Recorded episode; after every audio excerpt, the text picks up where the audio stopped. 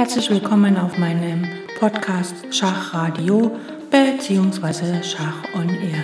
Ich freue mich sehr, dass ihr wieder eingeschaltet habt und wünsche euch ganz viel Spaß mit der heutigen Folge.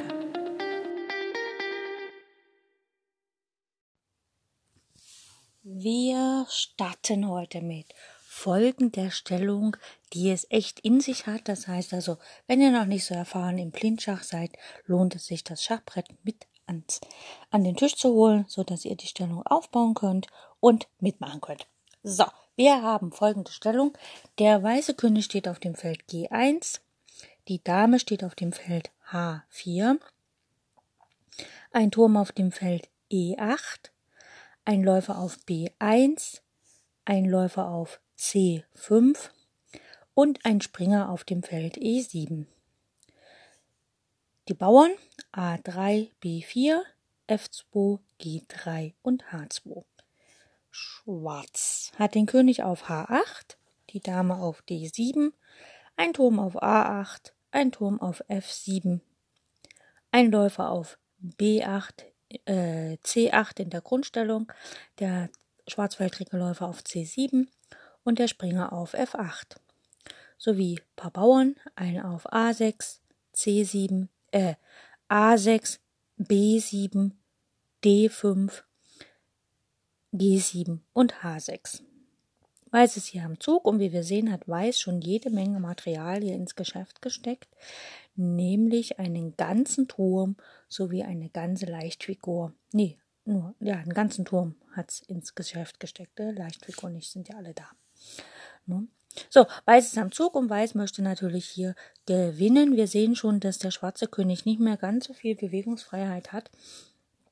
Im Endeffekt, wenn wir es schaffen, diesen äh, Bauern von G7 abzulenken, konnten wir mit Läufer D4 ähm, dem Schwarzen ziemlich stark zusetzen. Und das heißt, wir müssen natürlich auch, wie Aaron Nimzowitsch immer so schön sagt, einfach unter Aufopferung unseres Materials den Verteidiger hier auf der G-Linie, also auf G7, rabiat beseitigen. Das heißt, wir fangen hier gleich an und prüfen einige Schachzüge. Wie gesagt, Springer F, äh, ja, Springer E7 nach G6. Der König geht weg und wir können quasi eine Remis-Schaukel anwenden. Das wollen wir nicht, wir wollen gewinnen.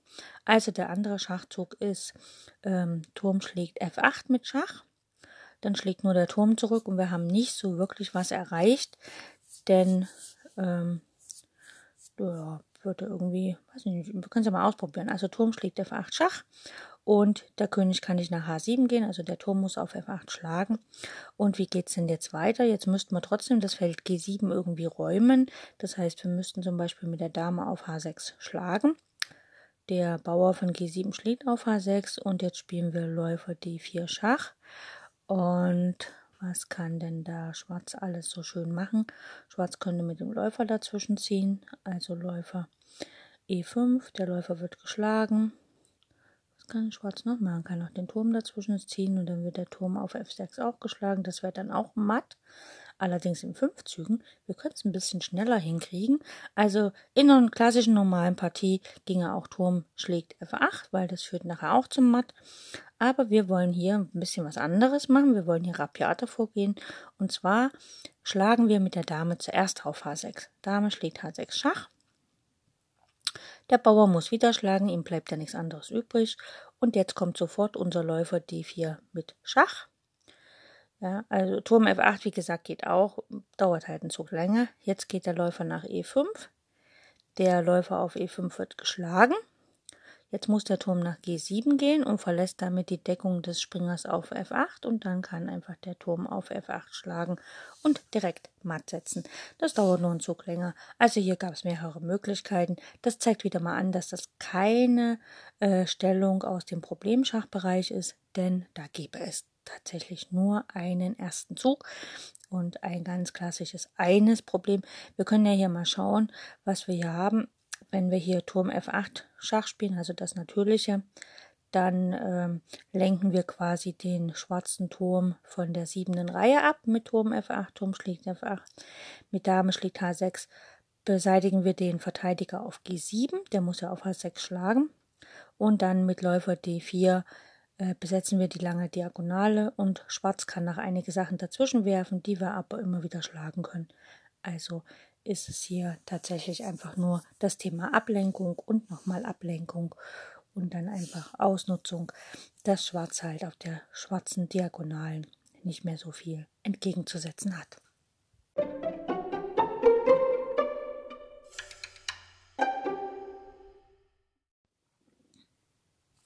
Jetzt haben wir einen Klassiker vor uns, den die meisten sicher auch blind schon lösen könnten. Und zwar gebe ich mal nur die Figuren an, die tatsächlich an dieser ganzen Sache beteiligt sind und lasst euch ein paar Minütchen Zeit oder einen Moment Zeit, um zu schauen, ob ihr es selber herausfindet, blind direkt. Und dann bauen wir gemeinsam die gesamte Stellung auf und schauen halt, wie das Ganze so vor sich geht. Also, die Figuren, die an dem ganzen Geschehnis beteiligt sind, sind von Weiß die Dame auf H4, ein Turm auf D4 und ein Läufer auf F6. Ne, mehr weiße Figuren sind an dieser ganzen Geschichte nicht beteiligt. Schwarz hat den König der, also was jetzt wichtig ist für die Kombination, den König auf G8, ein Turm auf F8 und die Bauern quasi bei der kurzen Rochade ein auf F7, G6, H7. So, hier ist ähm, sozusagen, hat Schwarz sich ein Loch gemacht auf der, also praktisch Wahrscheinlich war irgendwann mal der Läufer hier schattierter Schwarzfeldricke von Schwarz und deswegen hat der G7 gespielt irgendwann mal. Äh, ich vermute auch, dass der letzte Zug irgendwie ein Angriffszug auf den Turm auf D4 war von Schwarz. Und hier kann Weiß relativ schnell in drei Zügen matt setzen. Und ihr solltet mal überlegen, wie das gehen könnte. Tipp, tipp, tipp. Ihr könnt euch eine Schachuhr imitieren. Klick, klack, Klick, klack, klick, klack. Okay, wer das Motiv kennt, wird das jetzt sofort ähm, durchgesetzt haben. Jetzt stellen wir mal die gesamte Stellung auf, einfach um zu sehen, okay, das waren jetzt hier die wichtigsten Figuren. Die müssten dann, wenn ihr die gesamte Stellung habt, immer noch vor eurem geistigen Auge aufleuchten. Fangen wir an. Der weiße König steht auf C1 die Dame, wie schon gesagt, auf H4, ein Turm auf D4, der zweite noch in der Grundstellung auf H1, ein Läufer auf F1, also der Weißfeldträger ist noch nicht entwickelt, der Schwarzfeldträger auf F6, der Springer auf G1 und noch ein paar Bauern, ein auf A2, C2, C3, F2, G2 und H2. Schwarz hat wie gesagt den König auf G8, also kurze Oratestellung, die Dame noch in der Grundstellung auf D8, ein Turm auf A8 und F8, ein Läufer noch in der Grundstellung auf C8, ein Springer auf C6 und ein Springer auf E7, sowie die Bauern A7, B7, D5, E5, ich vermute E5 war der letzte Zug, F7, G6 und H7. Und der Klassiker hier ist, dass wir auf H8 matt setzen wollen, sei es mit der Dame oder mit dem äh, Turm. Es bringt nichts, Dame H6 und Dame G7 zu spielen, weil nach Dame H6 folgt einfach Springer F5 und der Läufer bzw. die Dame fällt, denn der Springer auf F5 kontrolliert das Feld G7, wo matt gesetzt werden sollte. Und das würde allerdings an der ganzen Geschichte, also an dem ganzen Geschehnis, wie es geschieht, letztlich gar nichts ändern, denn Weiß könnte dann immer noch brutal mit seinem, ach nee, kann er dann nicht mehr, weil der das Turmschach durch den Springerzug. Okay, wir zeigen es einfach. Gut, äh, wir sind brutaler, wir machen hier nicht Dame H6 und stoppen schon vor unserem Ziel, sondern wir entfernen den H-Bauern, denn wir wollen ja mit unserem Turm äh, quasi auf der H-Linie in die achte Reihe eindringen. Also Dame H7 Schach. Der König geht nach, schlägt H7, hat keine Wahl. Jetzt kommt Turm H4 Schach. Und der König geht nach G8 und dann setzt der Turm auf H8 matt. Wenn wir jetzt nicht Dame H7, also sehr einfach, ja, wenn wir nicht Dame H7 Schach spielen, sondern erst Dame H6 Schach, also Dame H6 mit der Drohung Dame G7 matt, wie gesagt, dann hat Schwarz den starken Verteidigungszug Springer F5 denn wenn wir jetzt probieren, Dame H7 Schach, König schlägt H7, dann geht Turm H4 nicht, weil einfach der Springer auf H4 schlagen könnte. Das wäre dann natürlich sehr schade, weil dann hätten wir relativ viel Material ins Geschäft gesteckt. Wir können zwar noch den mit dem Läufer quasi auf die 8 schlagen, aber das wird dann zurückgeschlagen einfach. Und dann stehen wir halt da mit einem Turm und einer Leichtfigur weniger, was dann eigentlich in die Hände von Schwarz spielt. Das heißt, hier darf man nicht zögern, also nicht Dame H6, also Matt androhen, sondern wie gesagt, erst Schachzüge, dann Schlagzüge und dann Drohzüge. Und hier gewinnt sofort ein Schachzug.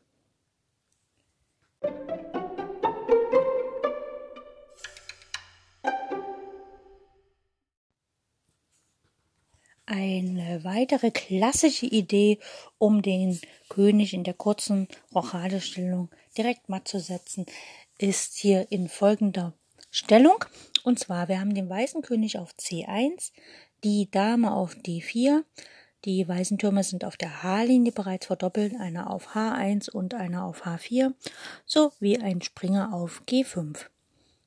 Weiß hat auch noch einige Bauern, einen auf A2, B2, C2, sowie D5, F4 und G5. Schwarz hat kurz rochiert, also der König steht auf G8, die Dame steht auf E7, ein Turm auf A8, ein Turm auf D8 sowie ein Springer auf G7 und noch einige Bauern A7, B7, C7, D6, F5 und G6. So, Weiß ist hier am Zug und Weiß möchte natürlich einiges erreichen. Was hier ins Auge springt, ist, wenn wir Turm H8 Schach spielen, also wir prüfen erstmal die Schachzüge, Turm H8 Schach oder Dame G7 Schach, das sind so die Schachzüge, die wir haben. Dame G7 Schach, dann locken wir nur die schwarze Dame nach G7 und der König ist sogar noch besser verteidigt als jetzt. Das wäre nicht so gut. Und wir hätten nur die Dame gegen einen Springer getauscht. Das ist gerade nicht so optimal. Wir können natürlich auf G7 schlagen, leichter schlagen, wenn das Feld G7 nicht mehr von der Dame gedeckt ist, sondern nur noch von dem König, wenn er quasi auf F7 steht. Und wir können ihn ja direkt nach F7 locken mit dem Zug Turm H8 Schach. Der König kann auf H8 nicht schlagen, wegen unserem Turm auf H1, also muss er nach F7 wandern. So, wie gesagt, äh, wir prüfen Schachzüge. Äh, das wäre hier Turm F8, das bringt nichts, der wird einfach vom Turm geschlagen und wir kommen hier nicht vorwärts. Äh, und ein weiterer Schachzug wäre Dame F6 Schach. Die wird allerdings von der Dame geschlagen. Das bringt auch nicht wirklich was. Und noch ein weiterer Schachzug und sogar Schlagzug wäre Dame G7 Schach. Die kann nur vom König geschlagen werden. Und jetzt gucken wir mal, wir haben ja einen Turm schon auf der achten Reihe, nämlich auf H8. Und wir haben ja auf der H-Linie noch einen zweiten Turm auf H1. Der macht im Moment nichts. Der könnte ja auch Schach setzen, nämlich auf H7 also Turm H1 nach H7. Und dann kann der König nicht mehr irgendwohin flüchten, denn alle Felder sind von weißen Figuren ähm, bedroht, also unter Kontrolle, außer das Feld G6, aber da steht ja der eigene Bauer. Das heißt, das wäre Schachmatt.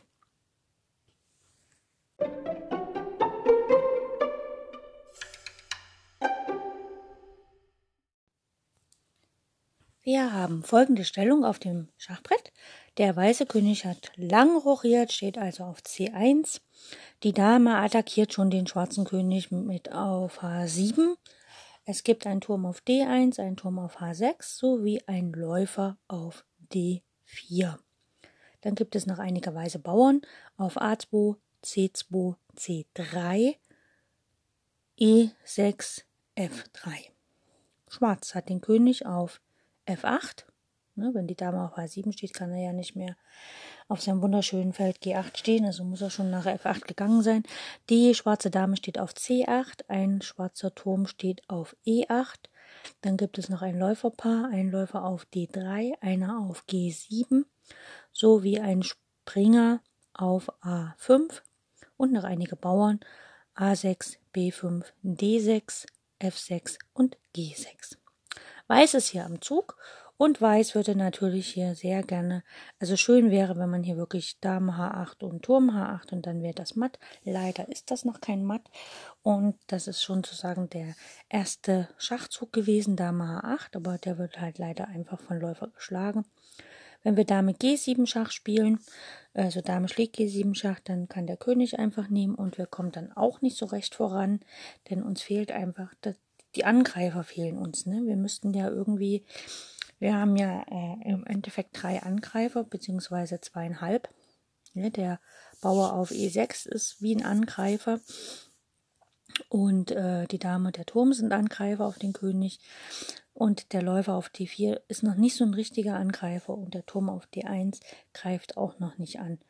Man könnte es sich hier vielleicht leicht machen und einfach auf D3 den Turm, den Läufer schlagen, aber dann schlägt einfach der schwarzfeldrige Läufer auf H6 den Turm und dann wird das Material ausgeglichen und der Bauer auf E6 fällt noch der Riese sozusagen von Weiß.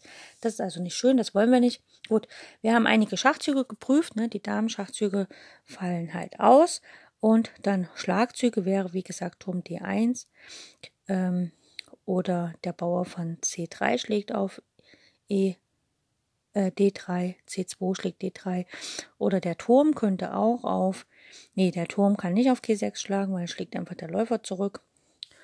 Und ja, mehr Schlagzüge sehe ich jetzt hier gar nicht. Na gut, der Läufer könnte noch auf F6 schlagen. Wenn der Läufer von D4 auf F6 schlägt, dann kann der Läufer von G7 nicht zurückschlagen, denn wenn der das machen würde, ne, wenn Läufer G7 auf F6 schlägt, dann kann die Dame auf F7 matt setzen. Ne? Das heißt, der Läufer auf F6 muss stehen bleiben, der hat keine Wahl. Und das äh, auf G7, das heißt also nach Läufer schlägt F6, das ist ein Schlagzug, drohen wir sogar, dass wir hier Dame H8, Läufer schlägt H8, Turm schlägt H8 matt setzen. Das heißt, das ist ein wunderschöner Drohzug, bleiben wir mal bei dem. Da kann Schwarz erstmal kann er den Läufer nicht wegsetzen und gegen die Drohung auf H8 kann er auch nichts so richtig machen. Also muss er irgendwie uns versuchen, einen Racheschach hier über zu brezeln. Sagen wir mal, er spielt Springer B3 Schach. Jetzt dürfen wir natürlich nicht mit den C-Bauern schlagen, weil dann fällt unser C-Bauer mit Schach. Also schlagen wir einfach mit dem A-Bauer. A schlägt B3. Da haben wir kein Schach mehr. Und wenn jetzt Schwarz versucht, sich noch ein bisschen Platz zu machen, also Turm schlägt E6, dann spielen wir einfach Dame G7 Schach. Dame schlägt G7 Schach, geht ja auch, ne? Und wenn der König nach E8 geht, dann haben wir das klassische Treppenmatt, was die Kinder schon in der Grundschule lernen oder im Kindergarten. Nämlich die Dame kontrolliert die siebte Reihe. Wir müssen noch die achte Reihe komplett kontrollieren. Das können wir mit dem Turm machen. Turm H6 nach H8 ist dann sogar schon Schachmatt.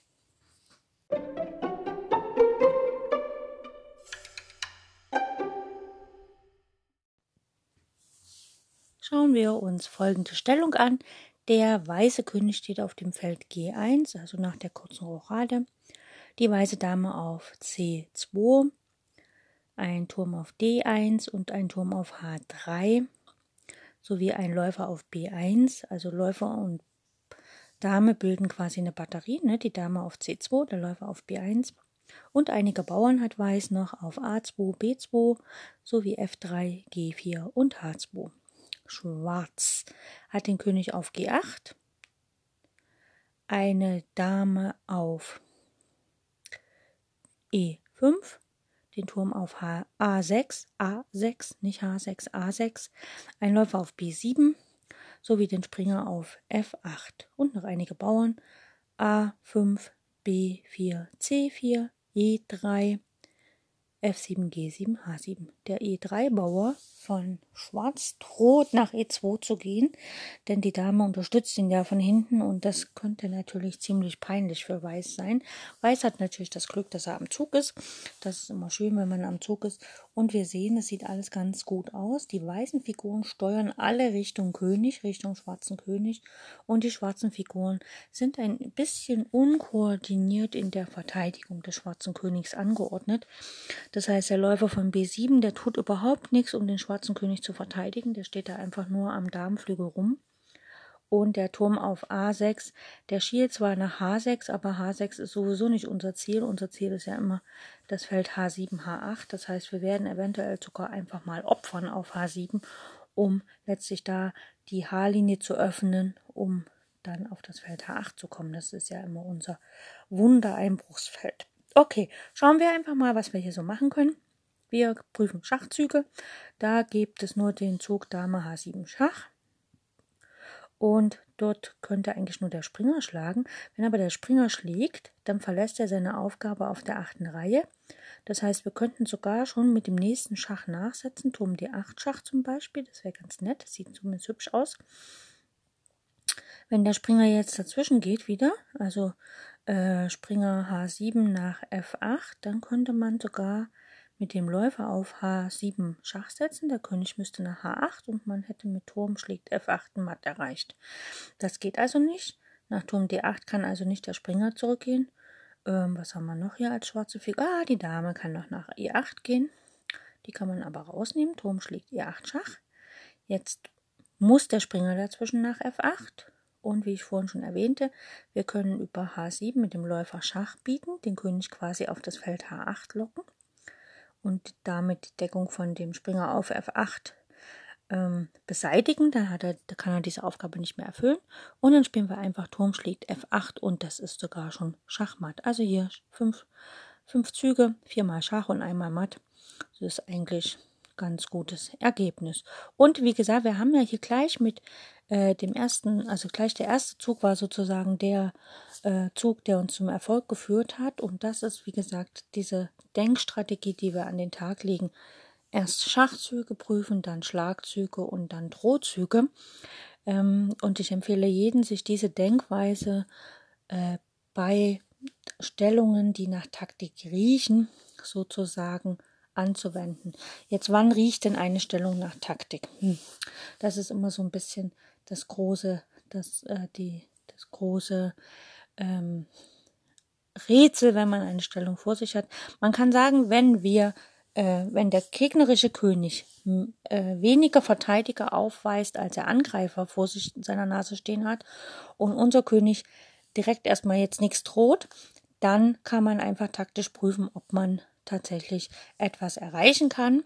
Das andere ist, wenn in der gegnerischen Stellung viele Figuren äh, einfach ungedeckt rumstehen, wenn es viele schwache Punkte gibt, also schwache Punkte sind ja Punkte, die der Gegner nicht mehr kontrolliert, die wir mit Figuren gut besetzen können, dann riecht es auch nach Taktik. Und Taktik ist immer, also man prüft halt immer Schachzüge, Schlagzüge, Drohzüge. Und wenn dies alles nicht funktioniert, das gibt es ja auch manchmal, dass die Verteidigung wirklich sehr stabil ist, dann ist das nächste, was man halt prüft, okay, welche meiner Figuren steht noch am schlechtesten und die, welche meiner Figuren kann ich am ehesten äh, verbessern. Wenn man zum Beispiel äh, am Scheidepunkt des Mittelspiels zum Endspiel steht. Da kann man noch etwas anderes prüfen, wenn es jetzt keine taktische Stellung ist oder wenn es halt, wenn alle Figuren schon gut stehen. Da kann man noch mal prüfen, wie ist meine Situation mit den Läufer. Also da gibt es einen sogenannten äh, Farbwechsel in der Stellung zu beachten. Denn im Mittelspiel kann es mitunter gut sein, dass mein Läufer, also da sollte mein Läufer ja quasi die Felder äh, Farbe beherrschen, wo die Bauern nicht stehen. Und im Endspiel kann es sein, dass das mitunter genau in Opposition ist. Das heißt also, mein Läufer sollte äh, auf der Felderfarbe sein, wo die Bauern sind. Das ist nicht immer so, aber das gibt es halt. Und das heißt hier, wenn man den Übergang vom Mittel zum Endspiel hat, sollte man einfach prüfen, ob man nicht langsam äh, diesen Farbwechsel vollzieht, das heißt die Bauern auf die andere Felderfarbe zu stellen oder einfach durch geschicktes Abtauschen diesen Farbwechsel auch herbeiführt. Aber das ist halt nur so eine Idee. Das hat jetzt nichts mit Taktik zu tun. Das ist allgemein, wie beurteile ich eine Stellung, wie entwickle ich einen Plan.